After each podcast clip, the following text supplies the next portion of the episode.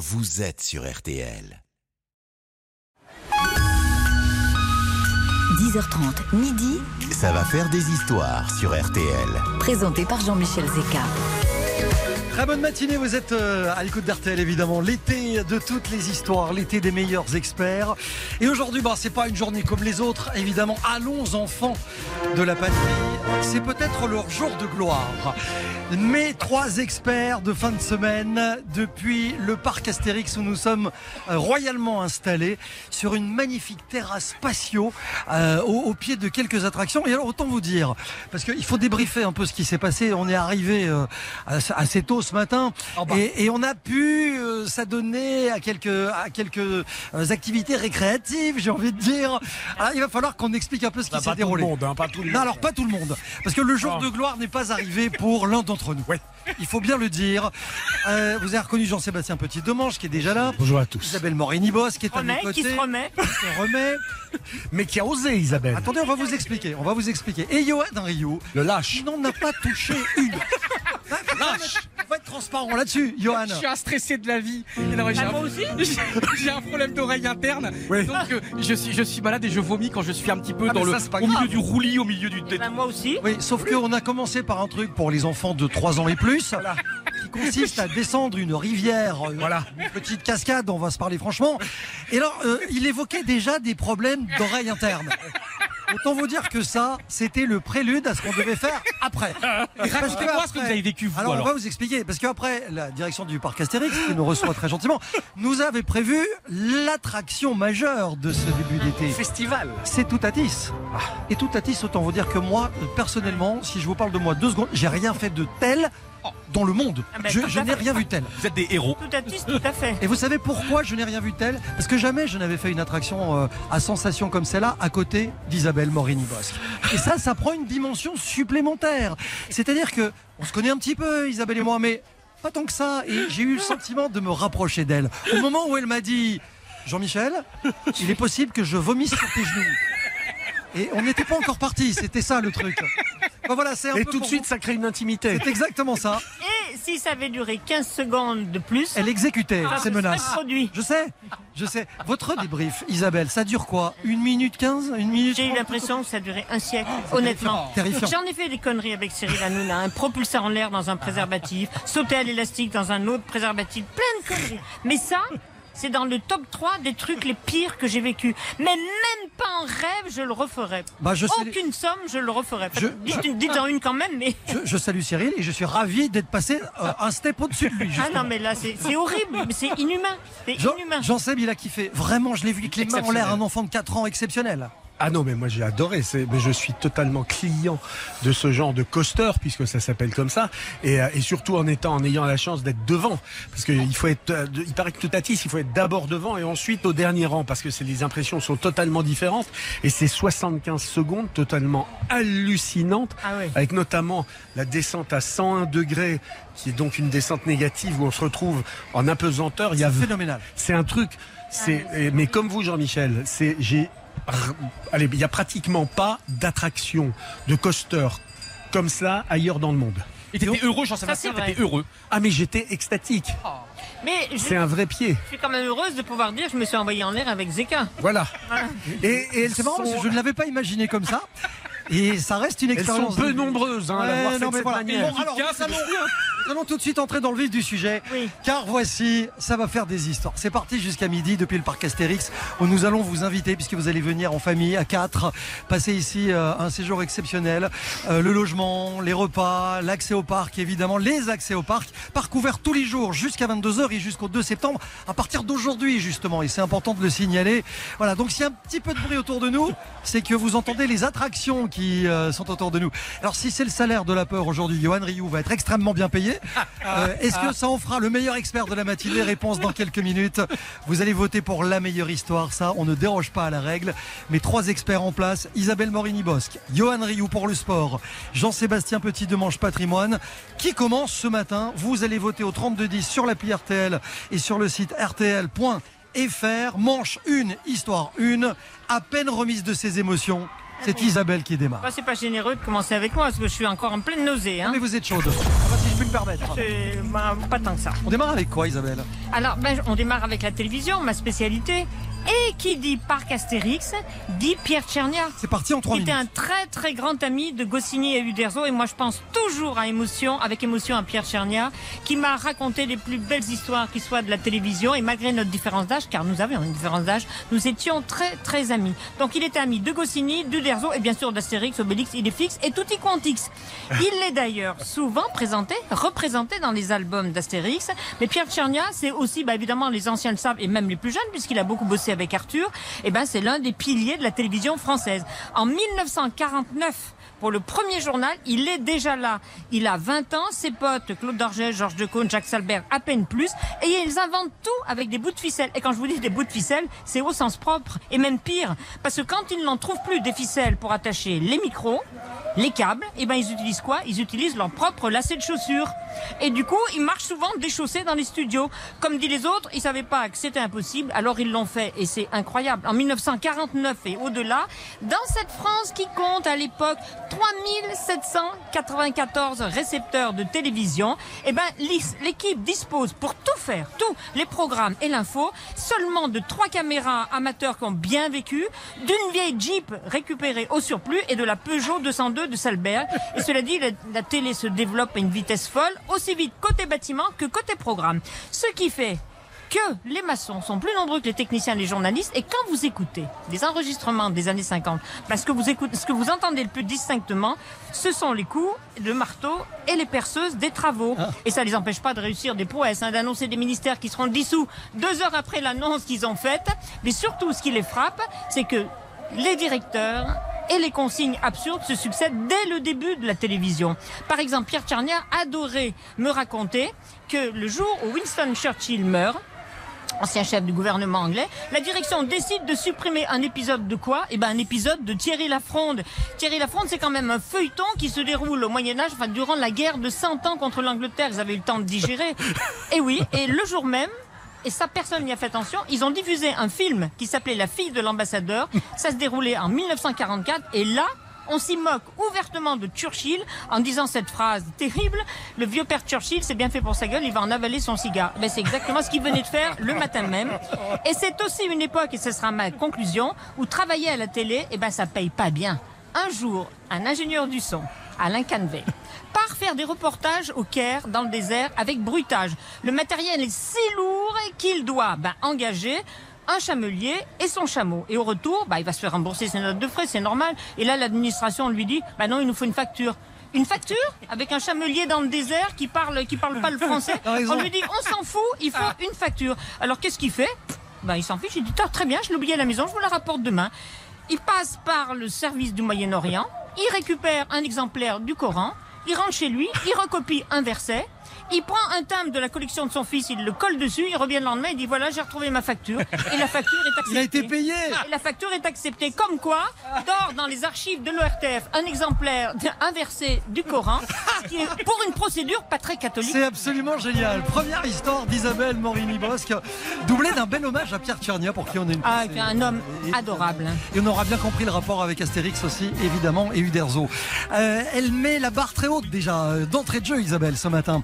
Euh, dans un instant, la deuxième histoire sera celle de, de Jean Seb, euh, Jean-Sébastien Petit Demange. On va parler, euh, on va parler d'un truc qui- nous entoure ici. Ah bah oui, j'ai fait thématique.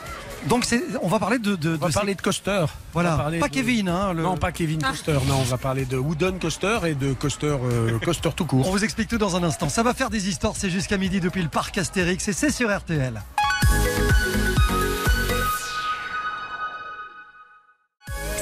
Des histoires sur RTL. Avec Jean-Michel Zeka. Ça va faire des histoires depuis le parc Astérix en ce 14 juillet. Très bonne fête nationale. Euh, Vous célébrez ça euh, avec nous. C'est un feu d'artifice évidemment pour ce vendredi avec trois experts à la hauteur de leur réputation. Isabelle Morini-Bosque, euh, Jean-Sébastien Petit-Demange et, Johan Rioux. Histoire 2 de cette première manche. C'est Jean-Seb qui y va avec une histoire justement liée à, la jeunesse de certaines attractions. Alors, fait Toutati, enfin pas tout le monde, Johan, non. Euh, Toutati, c'est c'est la dernière merveille du parc Astérix. C'est donc un, un coaster, un grand 8. On appelle ça un coaster à catapulte magnétique, 1075 mètres de long, une flèche à 51 mètres, euh, une pente à 101 degrés, ça va jusqu'à 110 km heure, 23 airtime, c'est-à-dire quand on décolle du siège, tout ça en 75 secondes. Isabelle a décollé 63 fois. C'est incroyable. Oui, un des l'emblème, je dirais, moi, c'est Tonnerre de Zeus. C'est un wooden coaster qu'on a derrière nous là-bas, c'est-à-dire avec l'architecture, l'armature en bois à l'ancienne. Toutatis, c'est la montagne russe de tous les superlatifs. Euh, Tonnerre de Zeus, c'est le grand 8 par excellence. Tiens, au fait d'ailleurs, montagne russe, pourquoi ça s'appelle une montagne russe? C'est étonnant ça. Bah, parce que les coasters tels que nous les connaissons, en fait, ils sont apparus à Coney Island. C'est une île de New York. On est en 1830.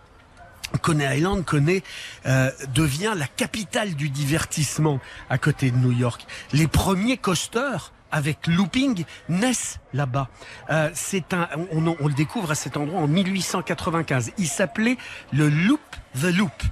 Coney Island, ça est devenu ensuite un véritable laboratoire recherche-développement pour les grands 8. Alors, on peut penser que ces montagnes russes, elles seraient plutôt américaines. Pas sûr.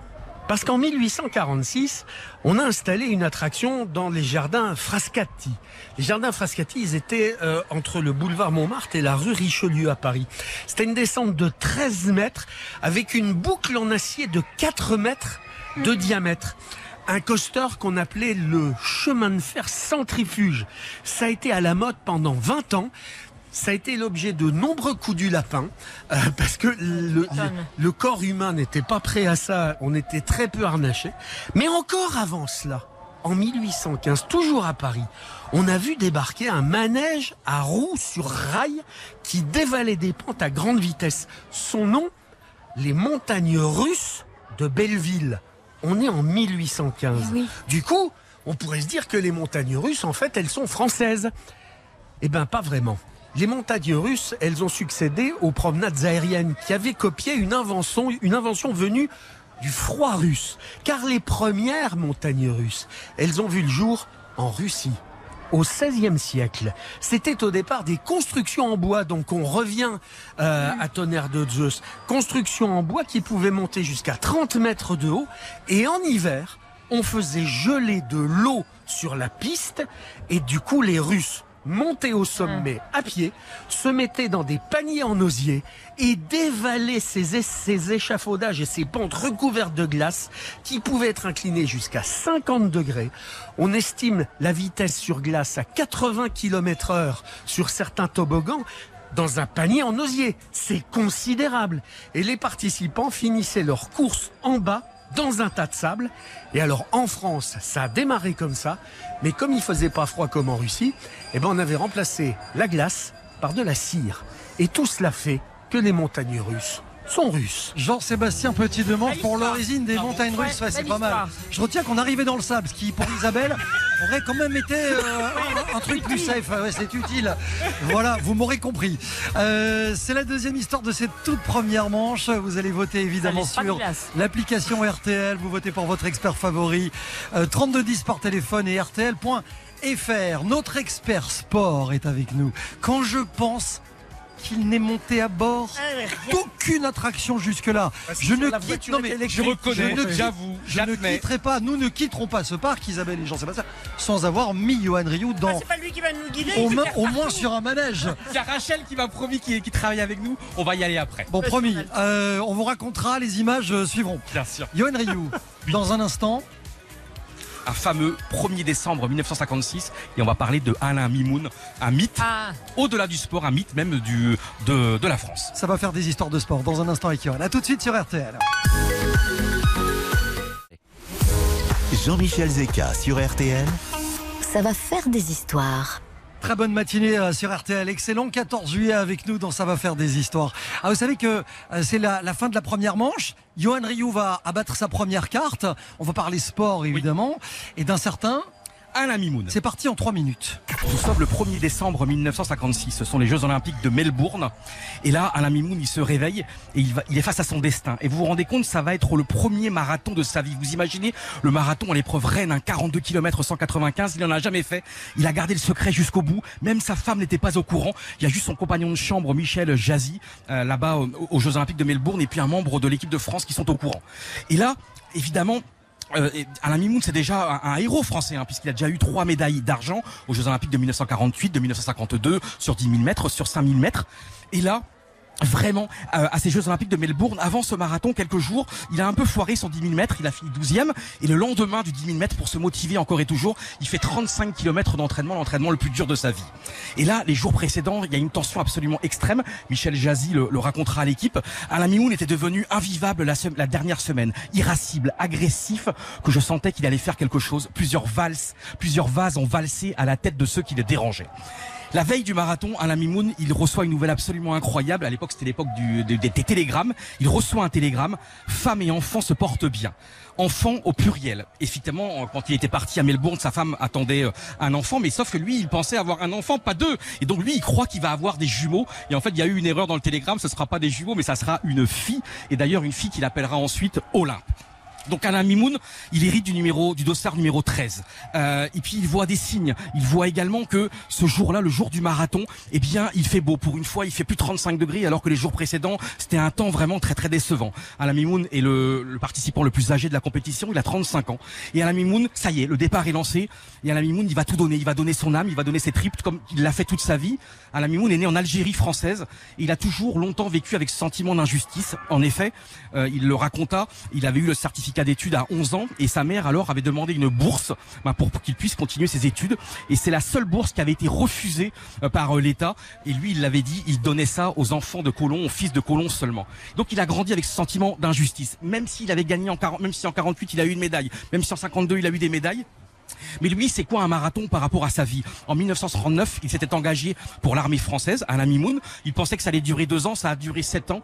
Et Alain Mimoun, quand il fait ce marathon, il repense à ce qu'il avait vécu pendant la guerre euh, 39-45, puisque à la bataille, la fameuse bataille en Italie de Monte Cassino, il a failli mourir. Il y a un obus qui a éclaté près de lui, un obus autrichien, trois éclats sur lui, et il a failli être amputé d'une jambe. Il y a eu un chirurgien qui a fait une opération absolument extraordinaire, absolument admirable, et donc euh, il a été sauvé. Le marathon qui continue, le marathon qui continue, et là juste avant la mi-parcours, au bout de 21 km, il y a un Américain qui va changer sa vie, parce qu'il y a un Américain qui s'appelle Kiley, il s'entendait bien avec lui, l'Américain arrive derrière lui en disant Alain, viens, accompagne-moi, viens, on y va, on fugue, on s'enfuit, il y a les Russes qui sont derrière, les Soviétiques à 70 mètres, on va les avoir. Et là, Alain Mimoun, il dit, mais j'y vais ou j'y vais pas, il reste quand même 21 bornes, il y va.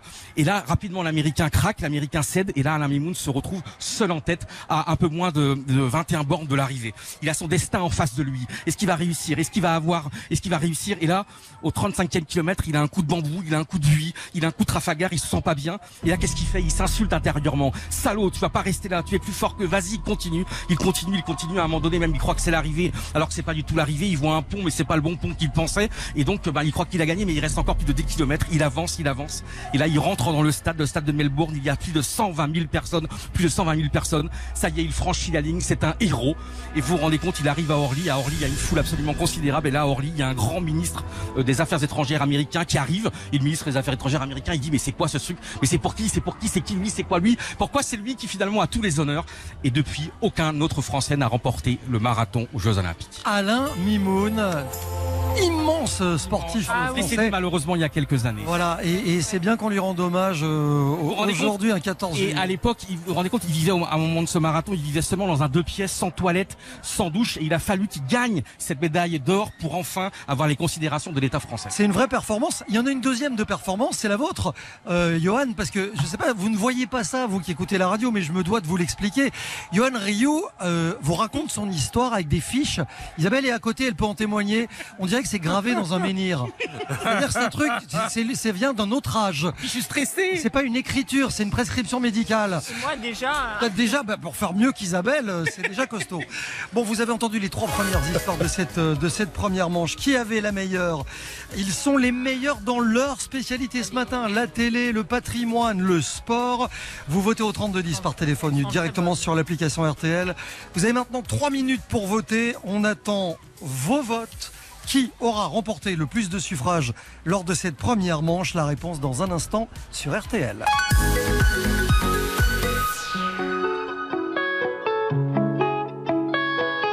RTL, Ça va faire des histoires. J'étais pas fait pour le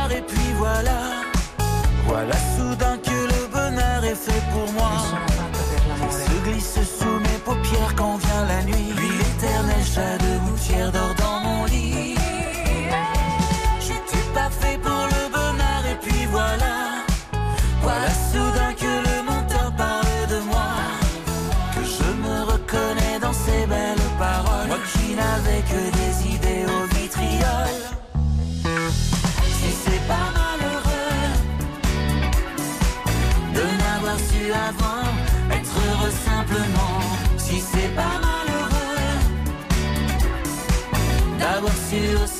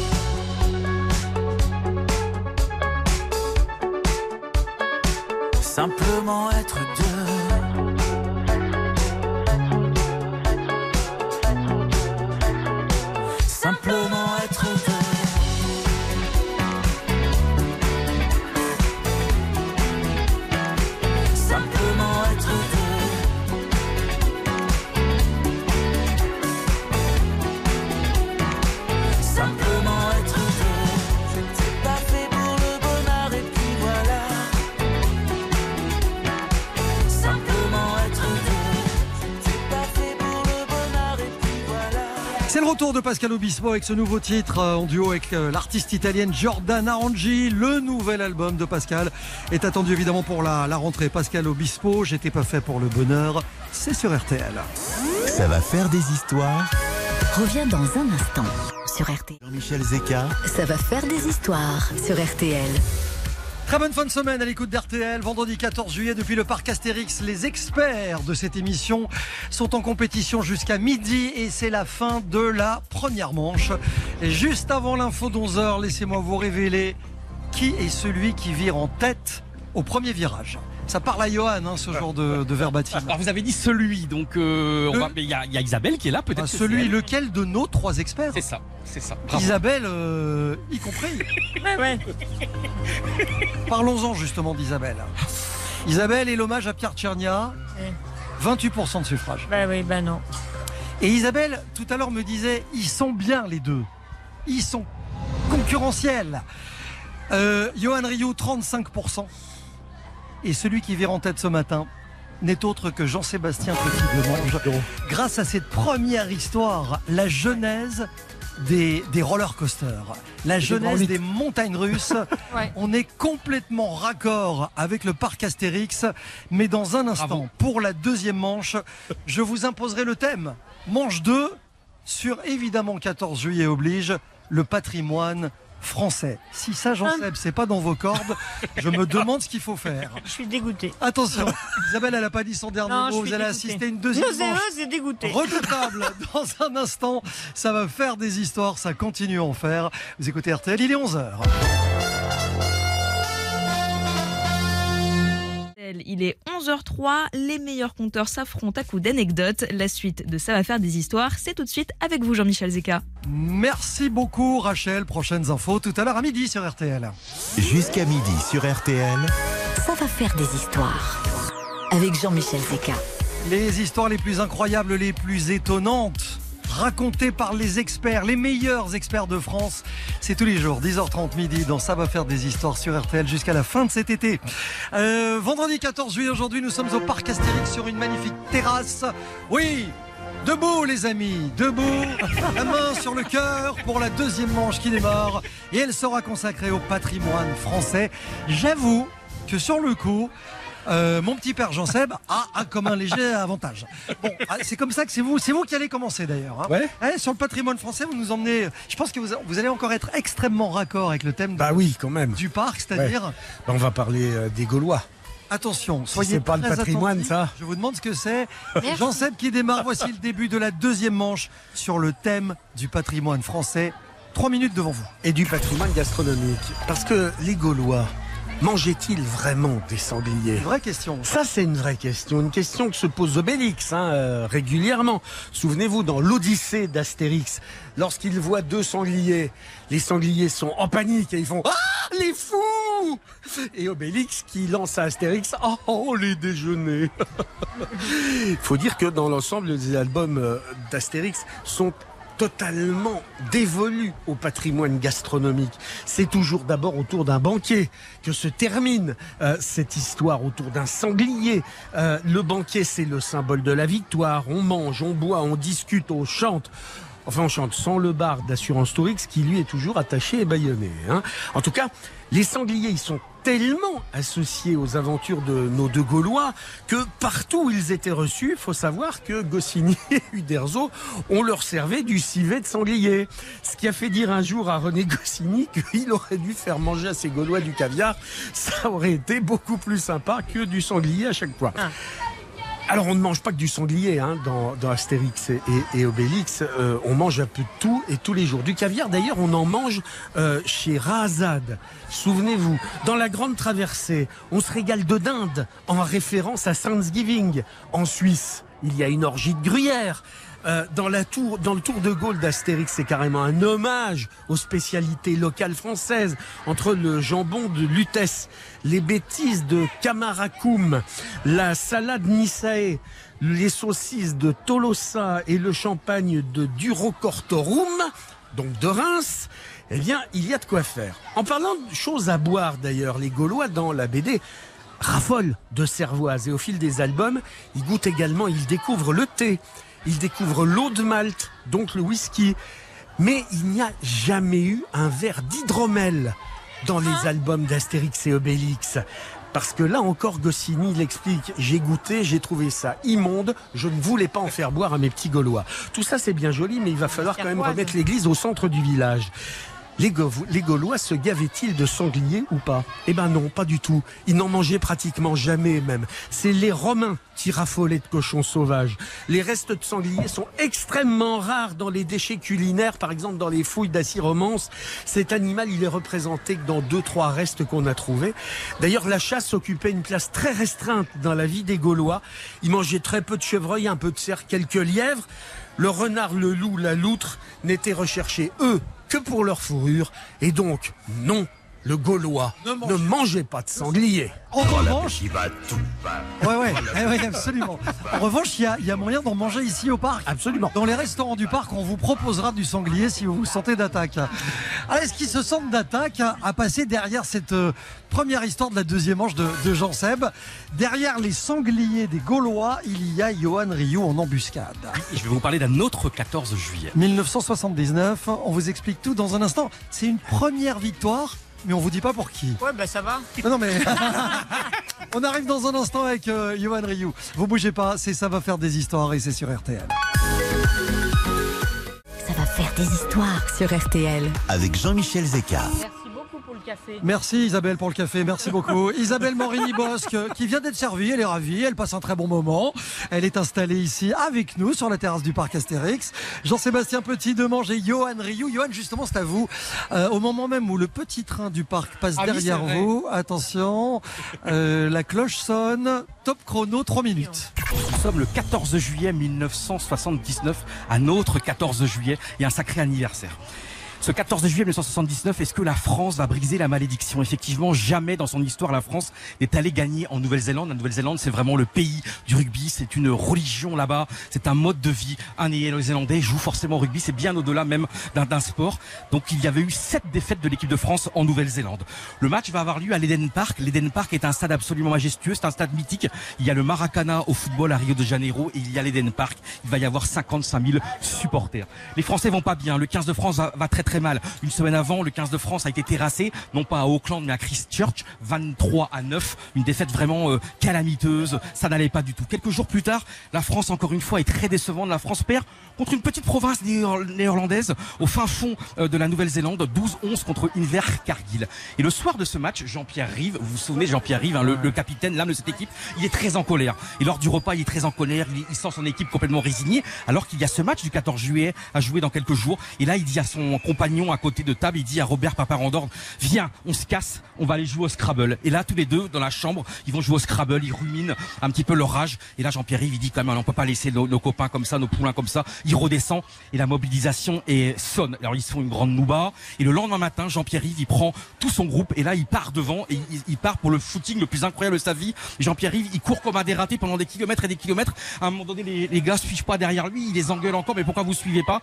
Et là, vraiment, ça y est, quelques jours avant ce match du 14 juillet, la révolte est là. L'équipe est concentrée. Jean-Pierre Rive a réussi à retourner les têtes. Là, même à l'époque, on utilise le magnétoscope. C'était assez rare à l'époque, mais là, on utilise le magnétoscope pour revoir le premier match, mais vraiment pour analyser. Et là, les Français se disent, ouais, on a pris une branlée il y a quelques jours, mais c'était plus à cause de nous que, les- les Néo-Zélandais finalement. Et là, le match arrive. Vous vous rendez compte, Dubroca, il va vivre sa pro- le jeune Dubroca va vivre sa première sélection contre la Nouvelle-Zélande. Il y a un jour important, Béguerie, qui doit déclarer forfait, il a un problème à la main, et c'est Patrick Salas qui n'a jamais joué au rôle où il va jouer en troisième ligne, qui se retrouve la troisième ligne face au match le plus important de sa vie. Et là, finalement, quelques heures avant le match, Philippe Dintran, si important Philippe Dintran, le talonneur, il appelle ses parents, il est tout ému, il crie à ses parents, vous allez pas avoir honte de moi, et Jean-Pierre Riff qui passe à ce moment-là, il dit si tous les joueurs français parlent comme ça à leurs parents avant ce match, on va faire quelque chose d'énorme. Et euh, euh, d'ailleurs, Philippe Dintran, Dintran, il dira d'ailleurs, à propos de l'avant-match, les cinq minutes avant ce match, il dira, je compare cela à une naissance quand un enfant va sortir du ventre de sa mère et pousser son premier cri. Il y avait une absolument extraordinaire à Auckland ce jour-là. D'ailleurs, des supporters néo-zélandais apportent une guillotine sur le terrain et promènent la guillotine tranquillement durant ce match à l'Eden Park. Ça va être un match de géant. La France est face à son destin, face à un Everest, puisque vous vous rendez compte, quelques mois auparavant, la Nouvelle-Zélande avait fait une tournée en Grande-Bretagne, en Irlande, et en 10h30 n'avait encaissé aucun essai. Assistera-t-on quand même au, euh, à la Bastidais Au Bastidais, est-ce que la France va renverser l'histoire? On va voir. 14 juillet, le match commence. La France est menée 7 à 3. La France est en difficulté. Et la premier essai de Galion, incroyable, un très très beau et très bel essai, un petit peu de chenapan de Galion. La France qui revient. La France repasse devant juste avant la mi-temps. Par Caussade, 11 à 7 à la mi-temps. Mais on se dit c'est pas possible. Les Français ils vont craquer, mais c'est pas possible. Les, Néo-Zélandais vont se réveiller. Et en deuxième mi-temps, les Français marquent deux autres essais. La France est en tête 24 à 10. La France mène 24 à 10. Il reste 20 minutes à jouer. Et c'est incroyable. La Nouvelle-Zélande se réveille. Et à deux minutes de la fin du match, la Nouvelle-Zélande revient à 24-19. Ça veut dire que si dans les dernières secondes, la Nouvelle-Zélande marque un essai et transforme l'essai, la France aura fait ça tout ça pour rien. Dernière seconde, Frédéric Coste. Les Néo-Zélandais vont marquer. Hein. Là, y il se lève, un ballon se lève. Et Néo-Zélandais, le ballon qui va arriver, il va y avoir un essai. Là, Frédéric Coste, vous vous rendez compte, le jeune Frédéric Coste, qui a que six sélections dans son histoire en équipe de France. Frédéric Coste, il fait un retour absolument incroyable. Il revient de nulle part, il ira d'ailleurs, je me suis senti comme un champion du monde du 100 mètres. Personne n'aurait pu me voler le ballon. Il donne tout, sauve. il donne Et là, l'arbitre qui, qui, ça y est, qui donne le coup de sifflet final. La France l'a emporté. Et là, vous vous rendez compte comment il s'appelle. Il y a Philippe Dintran pour la première fois de sa vie. Il saute auprès de la, au- auprès, au- dans les bras de l'arbitre. Il embrasse l'arbitre. Il n'a jamais fait ça. Et là, ce qui est beau, l'attitude absolument incroyable du public néo-zélandais qui va absolument applaudir les Français. Et Graham Moury, qui est un capitaine historique évidemment du, du 15 euh, All Black, il arrive dans le, dans le vestiaire de, de- de l'équipe de France. Il prend le maillot euh, de Jean-Pierre Rive et là, il crie Vive la France. C'est incroyable. Le soir, va y avoir une ouba absolument incroyable.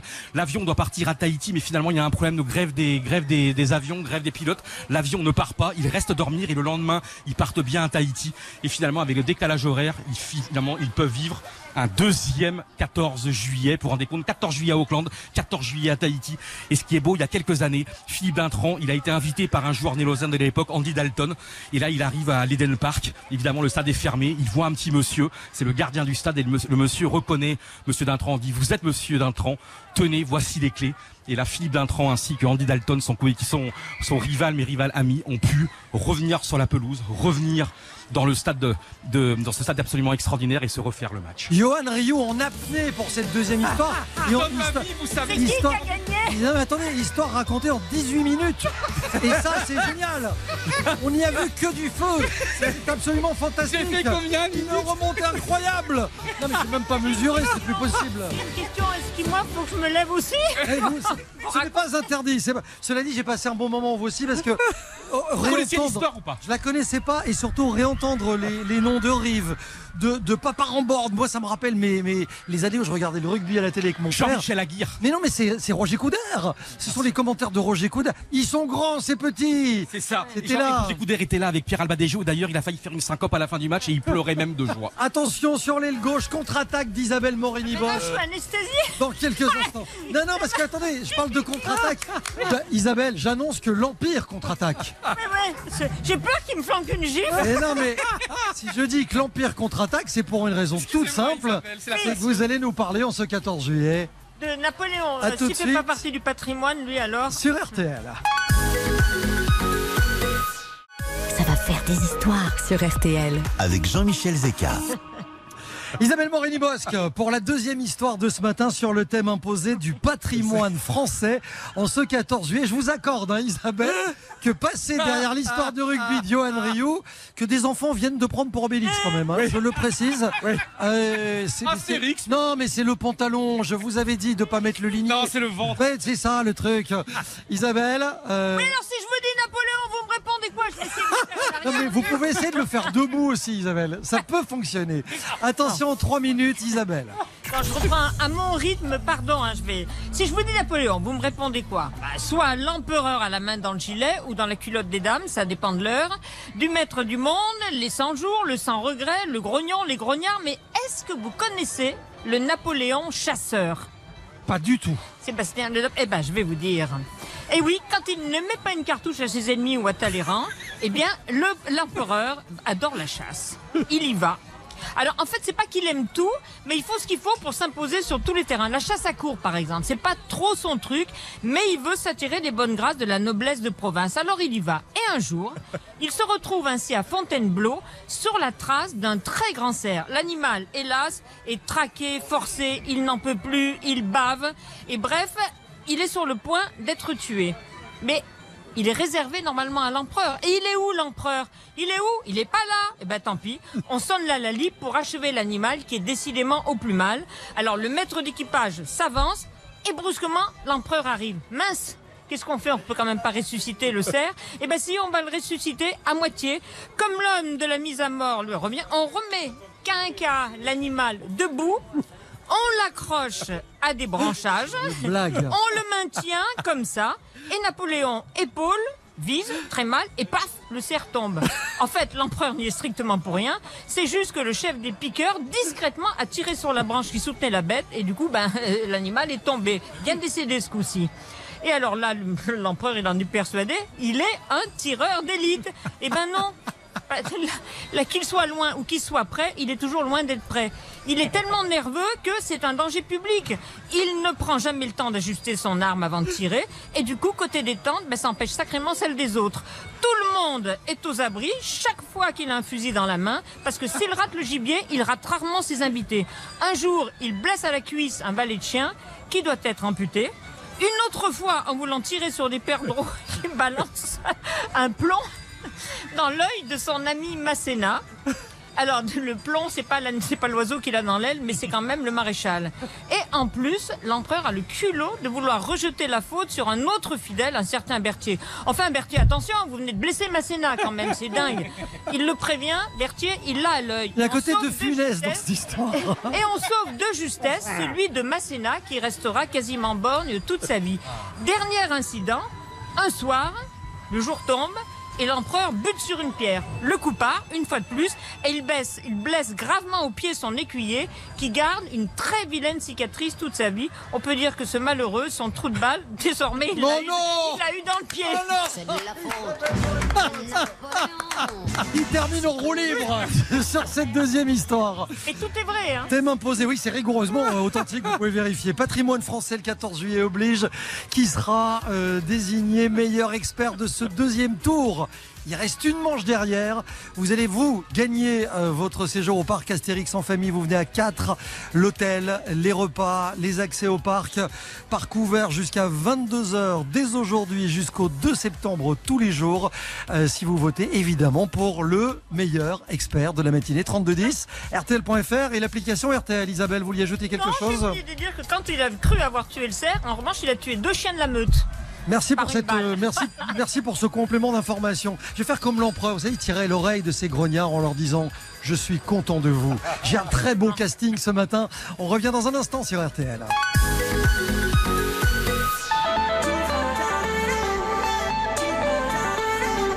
Ça va faire des histoires jusqu'à midi sur RTL.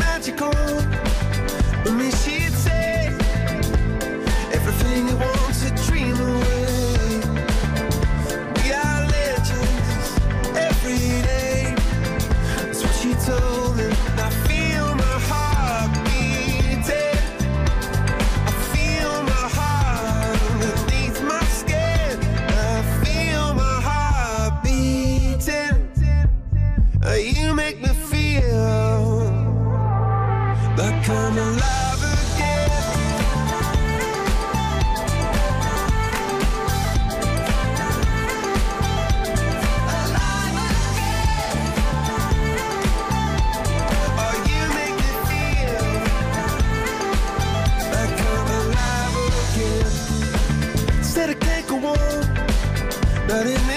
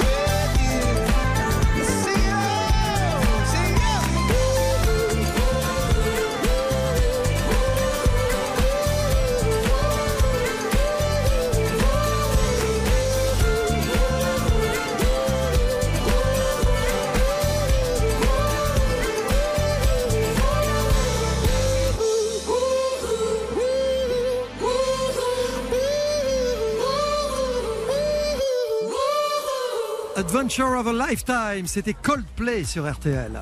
Ça va faire des histoires Reviens dans un instant sur RTL. Jean-Michel Zeka, Ça va faire des histoires sur RTL.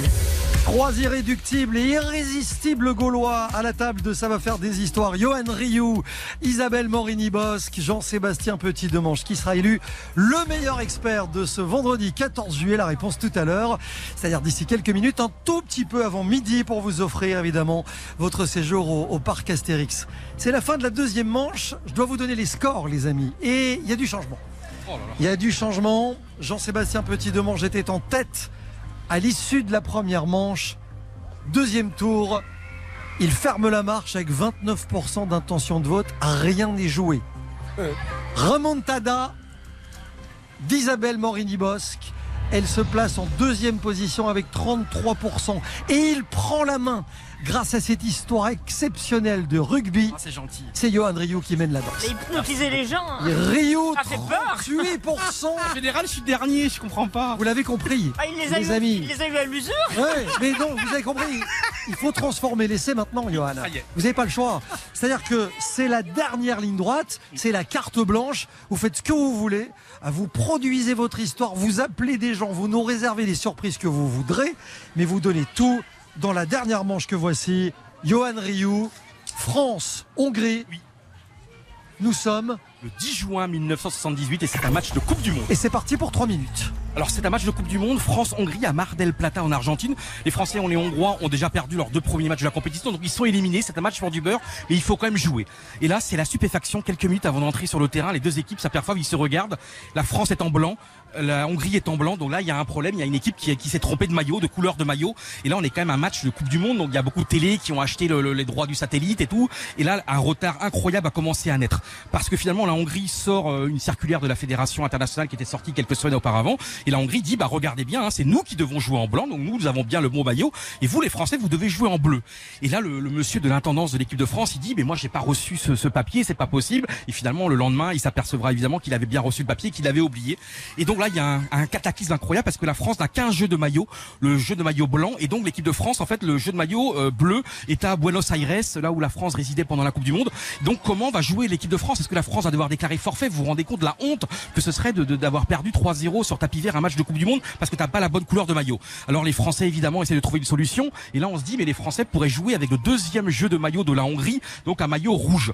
Mais sauf que le gardien hongrois, lui, joue déjà en rouge. Donc l'équipe de France ne peut pas jouer en rouge. Si le maillot du gardien hongrois est rouge, il faut évidemment des couleurs distinctives. Donc c'est un pataquès. Le temps qui passe, et là l'arbitre brésilien Arnaldo Coelho, vraiment, il se dit, bah, je vais devoir déclarer forfait, je vais devoir dire que le match, euh, bah, il, ne peut pas se jouer. Et puis seulement il dit, allez, je vous laisse une dernière chance.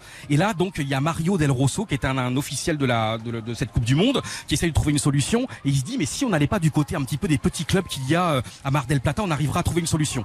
Alors il y a quelqu'un qui va finalement au club de Boca Junior de Mar del Plata, mais là pas de problème. Mais là il y a un problème. Le, le stade est fermé, l'endroit de, de Boca Junior Mar del Plata est fermé. On essaye de trouver une autre solution. Et là Mario Del Rosso, il appelle un, un copain à lui, Luis Nicolai, qui est dirigeant au club Atlético Kimberley. C'est un petit club amateur de Mar del Plata. Euh, Lui, c'est ce que tu peux me sauver la vie, s'il te plaît? J'ai un gros problème et tout. Toi, je crois que t'as as des maillots verts et blancs rayés, donc ça marcherait pour l'équipe de France. Et là, Mario Del Rosso, euh, finalement, il y a Carlos Cubero qui est là. C'est un chauffeur de taxi. C'est un supporter. Il est là et puis il sent que c'est un, pataquès. Il, il, entend des, éclats de voix. Et il se dit, si vous voulez, moi je suis taxi. Si vous voulez, je peux y aller. Je peux chercher les maillots. Là, euh, euh, c'est à 3-4 km. Je peux aller avec mon vieux taxi, un- une Peugeot 504 jaune et noir. Et finalement, il y va, il y va. Il arrive avec un autre gars donc au club Atlético Kimberley. Et là, il y a un problème. Ils ont pas les clés. Ils ont pas les clés d'intendance. Les maillots sont là, mais le problème c'est qu'ils arrivent pas. Ils défoncent le cadenas. Ils arrivent à récupérer le maillot. Ils sprintent, ils sprintent. On est déjà à plus d'une une demi-heure de retard par rapport au match officiel. Vous imaginez toutes les télévisions du monde entier en tilt pour savoir Michel Drucker. Il sait plus quoi dire pour meubler l'antenne.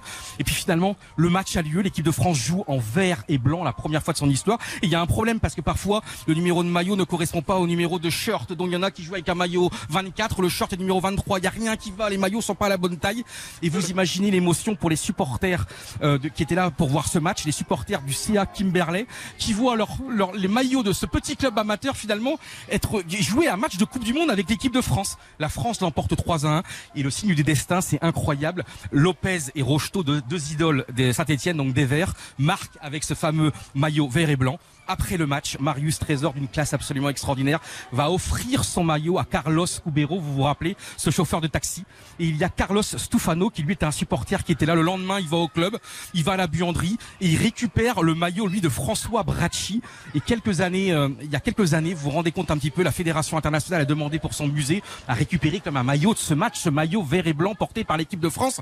Eh bien, Carlos, Carlos Stufano, adorable, va, va donner, va offrir son maillot à la Fédération internationale. Et ce qui est incroyable, c'est que quelques années auparavant, le 12 février 1969, lors d'un match entre la France et la Hongrie à Gerland à Lyon, la France avait déjà eu un problème de maillot. On n'est plus en 1978, on est en 1969. Et la France avait déjà eu le même pataquès. Et la France avait dû jouer cette fois-ci avec le maillot de l'Olympique lyonnais, un maillot rouge cerclé de bleu et de blanc. Finalement, on n'en finit jamais avec ces problèmes de maillot. Et vous allez pas me croire, je vais finir là. En 2001, l'équipe de France, cette fois-ci des 20 ans, joue la Coupe du Monde à Mar del Plata. Et là, il retrouve qui? Les Bleus. Il retrouve Carlos Cubero, le chauffeur de taxi. Et Carlos Cubero va encore les sauver. Parce qu'il y avait encore, vous allez pas me croire, vous allez dire, Johan, vous inventez, c'est pas possible. Non, je suis pas un mytho, je suis pas un mythomane. On est le 14 juillet, je dis la vérité. Il y avait encore un problème de maillot pour l'équipe de France, puisque les- au dernier moment, il y avait deux joueurs de l'équipe de France qui, sont, qui ont dû déclarer forfait, non pas, qui n'ont pas pu prendre l'avion, alors que les maillots, eux, avaient pris l'avion. Et là, Carlos Cubero, il dit à quelqu'un, mais est-ce que vous pouvez pas trouver des maillots, euh, floquer les numéros maillots? Et Carlos Cubero, il va encore appeler un de ses potes, Hugo Santiago, qui va passer un dimanche chantier le jour de la fête des pères, à, confectionner deux nouveaux maillots pour l'équipe de France. C'est deux histoires. Il est fou. Et c'est incroyable. Vous vous rendez compte Et là, l'équipe de France lui a offert de nouveau un maillot. Carlos Cubero, héros du sport français. Mesdames et messieurs, veuillez accueillir Carlos Cubero, le taximan, il est avec nous aujourd'hui. Conséquence, conclusion, on est fort en foot, mais on est nul en habillement. Au hein. complet, ouais, en intendance, on est à la ramasse. Cette Et histoire. Drucker m'avait raconté l'histoire du maillot, et ben même Drucker a réussi à me la faire moins longue. Ah ben, c'est c'est vous dire.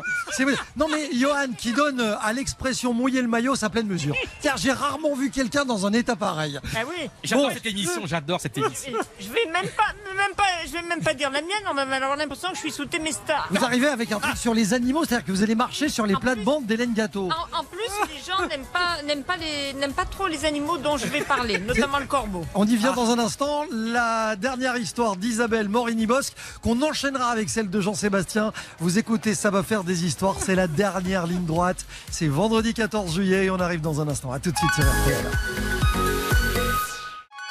Jean-Michel Zeka, Ça va faire des histoires sur RTL.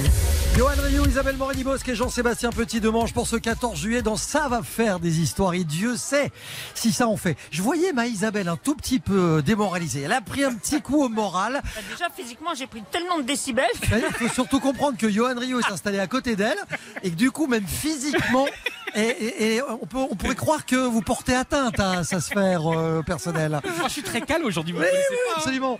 Bon, en tout cas, hein. contre-attaque d'Isabelle Morini-Bosque. Je rappelle, c'est la carte blanche. Faites ce que vous voulez, vous donnez tout. C'est parti. Eh ben moi, je vais vous faire maintenant une chronique très bête.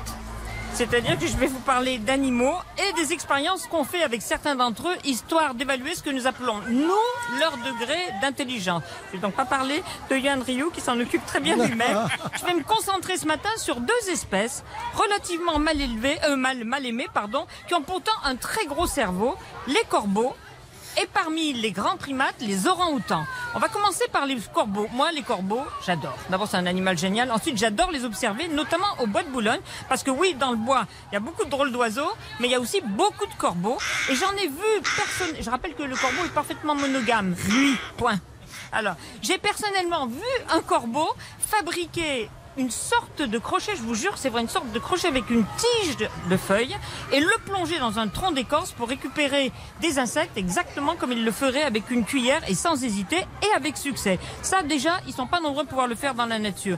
Et si vous faites avec un corbeau, si vous faites avec un corbeau ce que fait un petit enfant, c'est-à-dire mettre, vous savez, des cailloux de différents formats ou des objets dans des trous de différents diamètres, les enfants, vous savez, ils hésitent, ils mettent les ronds dans les dans Alors les que le carrés, corbeau n'hésite pas. Le corbeau n'hésite absolument pas.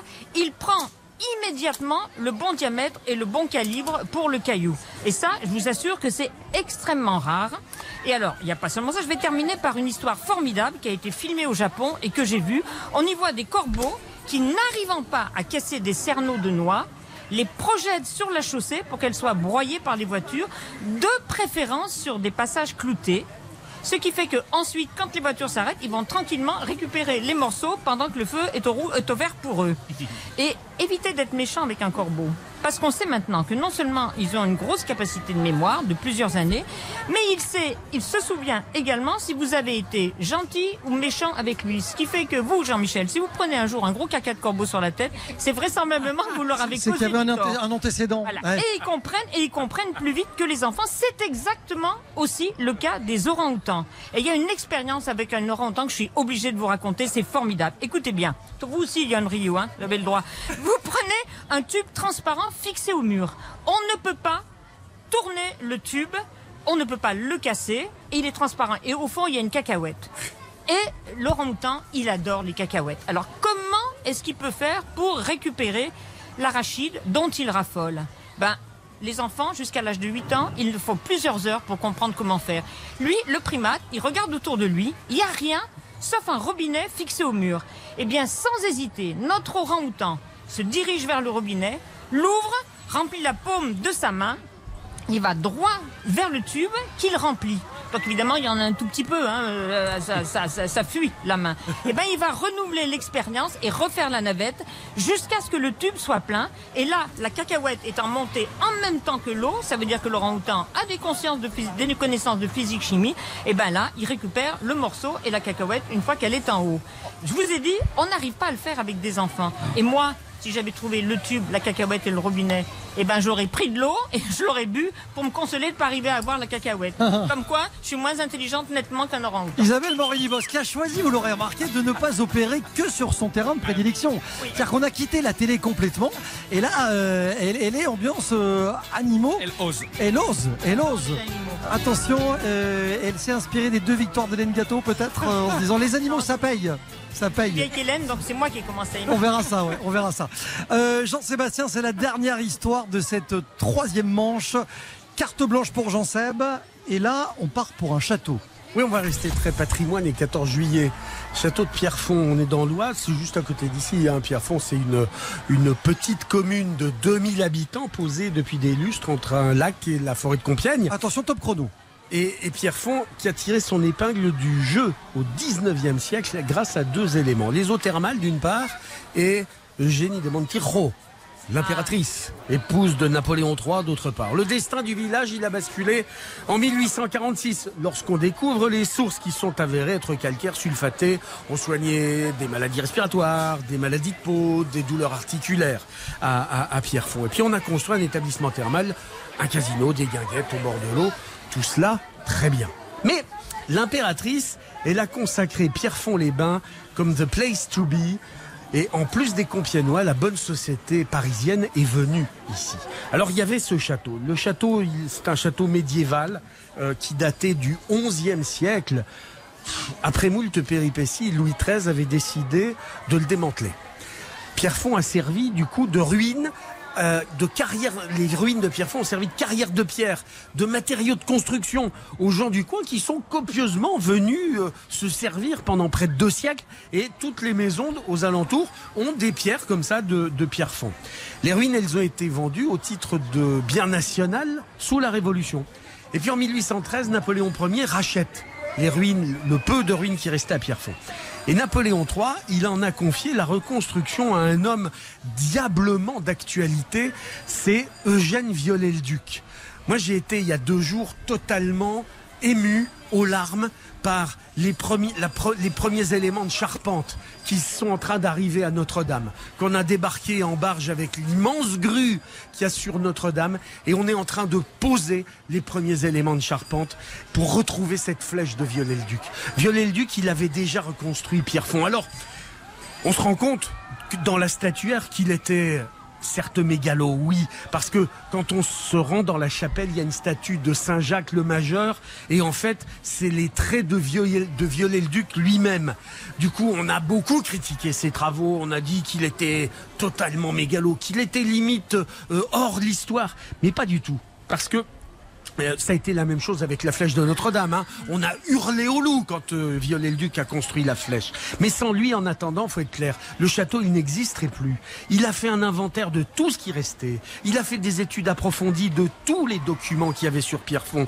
Viollet-le-Duc était un homme d'une immense culture, féru d'art gothique, d'archéologie médiévale. Il a été un parfait exemple euh, de, de l'architecture féodale qu'on pouvait refaire. Et il est mort, malheureusement. Il n'a jamais vu Pierrefonds terminé parce qu'il est mort avant la fin des travaux. Pierrefonds, c'est son testament. C'est une démonstration de son Moyen Âge rêvé.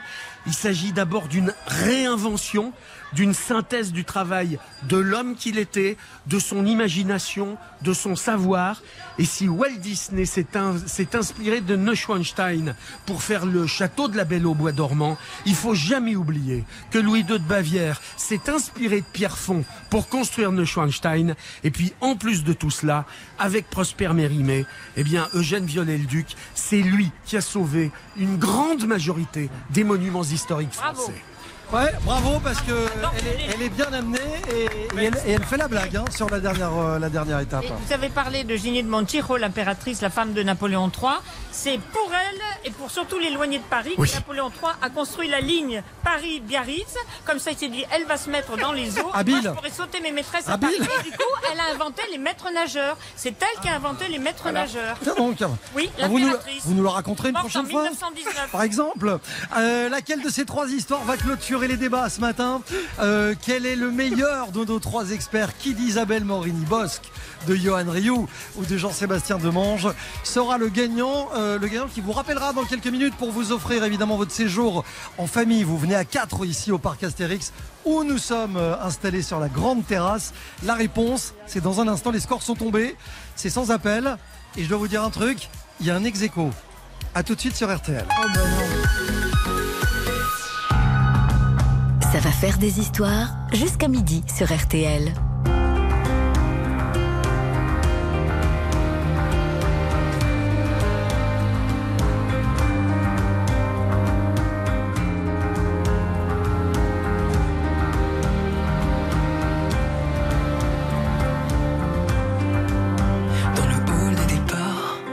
Ceux qui restent sont toujours tristes. C'est comme de rester là, à regarder partir. Le protagoniste, c'est le hall des au revoir. Je sais qu'il faut que tu t'en ailles, mais attends encore qu'on se regarde en détail. Dans le hall des arrivées, quelque chose de sacré. On attend le cœur battant, les grands pas se rapprochant. C'est le hall des retrouvailles, là où le temps s'arrête, où le désir s'emballe. Je ne sais jamais trop où me mettre.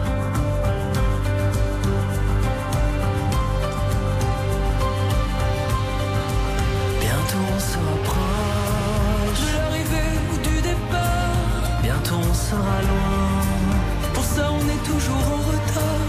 bientôt on se rapproche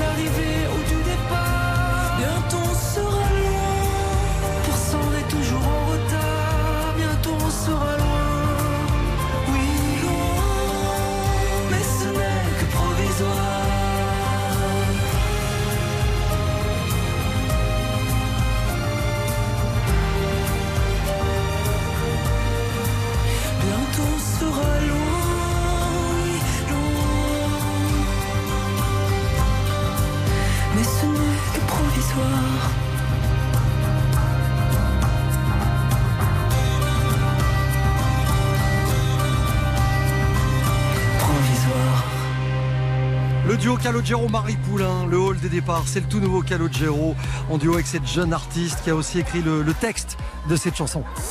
Ça va faire des histoires jusqu'à midi sur RTL. Jean-Michel Zeka, Ça va faire des histoires sur RTL. Le plus grand concours d'histoire et d'anecdotes jamais réalisé à la radio. Trois manches, trois histoires racontées en trois minutes par nos trois experts. C'est vous qui avez une fois de plus euh, désigné le meilleur des trois ce matin. Isabelle Morini-Bosque, Johan Rioux, Jean-Sébastien Petit-Demange. Je dois vous dire un truc. Euh, je pense que depuis le début de l'été, depuis ces 15 premiers jours, nous observons ce matin le score le plus serré. Et quand je dis le plus serré, ça se joue à un petit pourcent. Et s'ils ont voté au décibel, ils votent Johan. Non mais je vous jure, le, le gagnant, ah peut-être, mais le gagnant l'emporte avec 1% de vote incroyable. supplémentaire, c'est un truc de dingue. Donc c'est quelques votes alors, quelques voix. C'est ouais, c'est une poignée de, de votes. Comme les élections. Et il y a un ex aequo, je vous le disais. Dans un C'est instant, énorme, si c'est un vous ex aequo pour la première place. Et non, c'est un ex aequo pour la deuxième Ah. place. Ex aequo pour la deuxième place à 33% de vote. Entre Jean-Sébastien Petit-Demange et Isabelle Morini-Bosque. Le grand gagnant ce matin s'appelle Johan Rioux de la fête nationale. Et alors c'est dingue parce que Johan, tu lui annonces qu'il est le gagnant, c'est le seul moment où il reste assis. Voilà. Hallucinant. Je suis pas Hallucinant. habitué, j'ai fini dernier pour l'instant. Johan qui va donc, bravo, belle performance. à vous, merci. Première victoire, Johan. Ouais. Ouais, c'est la toute première. Combien de participants Euh, Une bonne douzaine. Ah non, mais attendez. Les gens ont eu pitié de moi. Non, non, en deux semaines, c'est sa première participation euh, en tant que gagnant, en tout cas. Euh, on va appeler quelqu'un qui s'appelle Karine, qui est à Angoulême et qui a eu la gentillesse et la perspicacité de voter pour vous. Et je dis qu'elle a gagné. alors. Vous lui dites ce que vous voulez. Elle est là, elle est là, elle est en ligne, je pense. Bonjour Karine. Karine, Vous a menacé, Karine bonjour Karine, vous allez bien Bonjour à tous, oui, ça va vous, allez, vous habitez bien à Angoulême Tout à fait. Ah super, bah je crois que vous avez gagné alors Karine, c'est magnifique Ah Vous là avez là, gagné super Quatre personnes. Vous avez gagné pour 4 Oh là personnes là. un séjour extraordinaire au parc Astérix. Ah, merci, merci, Mais merci. faites merci, tout à merci, Tix, hein, surtout, faites tout à Tix. Oui, Ah oui, l'attraction que tout, Isabelle tout, a. Voilà, elle a testé pour vous euh, tout à l'heure. Je lui ai posé très honnêtement, hein, je lui ai posé la question est-ce que tu le referais? Elle m'a répondu Non, je referai pas. Ah, d'accord. La, la question qu'on peut poser à Yon, c'est est-ce que tu ne leur ferais pas? Que tu ne le ferais pas, tout simplement. De nouveau, je ne le ferai pas. Bah bravo Karine en tout cas et merci Ah, de votre merci, participation. merci beaucoup, vraiment, Karine, merci, vous, merci. vous aimez les, les attractions à sensations? Oui, surtout mes enfants. Eh ben, vous n'êtes pas au bout de vos surprises parce que je vais vous proposer d'empocher un chèque cadeau d'un montant de 200 euros chez notre partenaire spartou.com. Je vais vous faire une affirmation euh, qui a un rapport avec Johan Ryu, notre vainqueur, pour qui vous avez voté. Vous me dites si vous pensez que c'est vrai ou que c'est faux, d'accord? Ok. Alors, très simple. Je vous affirme que Johan Ryu, cet homme que vous connaissez finalement assez mal, euh, Johan a vécu à Turin et à Milan, dans le nord de l'Italie. C'est vrai ou faux à votre avis? Bah, c'est faux.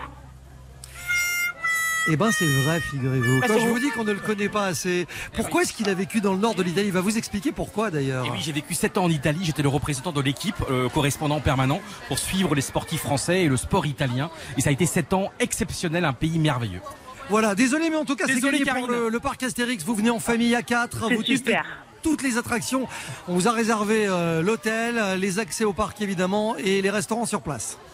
Merci, merci On vous beaucoup, embrasse. vraiment, Et merci. puisqu'on puisqu'on parle du parc, je rappelle qu'il est ouvert jusqu'à 22h tous les jours, dès aujourd'hui et jusqu'au 2 septembre.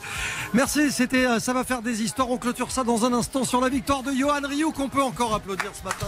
Bravo C'est le druide C'est le druide Obélix Jean-Michel Zeka, Ça va faire des histoires sur RTL. En tout cas, c'est sûr que ça va en faire des histoires et ça en a déjà fait pas mal en, en ces 15 premiers jours.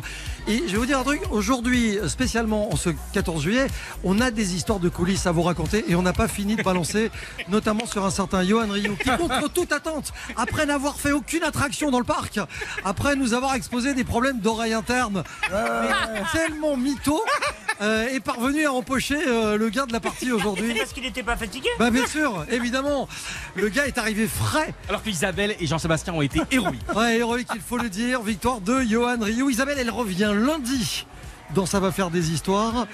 Et attendez, parce que face à Olivier Cachin pour la musique et à David Buron qui nous racontera des histoires de grandes arnaques et euh, notamment des grandes histoires euh, euh, relatives aux grands faussaires. Ça. Il va falloir bosser un peu ce week-end sur les histoires de, de tout le monde. On arrive lundi 10h30 sur RTL. Je vous le disais, ça va continuer à faire des histoires et vous allez continuer à gagner vos séjours ici au parc Astérix. On prend un plaisir immense à passer ces fins de matinée euh, avec vous. On se disait d'ailleurs avec euh, les copains, qu'est-ce que c'est sympa de faire de la radio l'été en racontant des histoires comme celle-là. C'est un bonheur unique. Dans un instant, Olivier Bois, Céline Landreau qu'on embrasse. Euh, je vous souhaite une très bonne journée. Vous écoutez RTL, il est midi.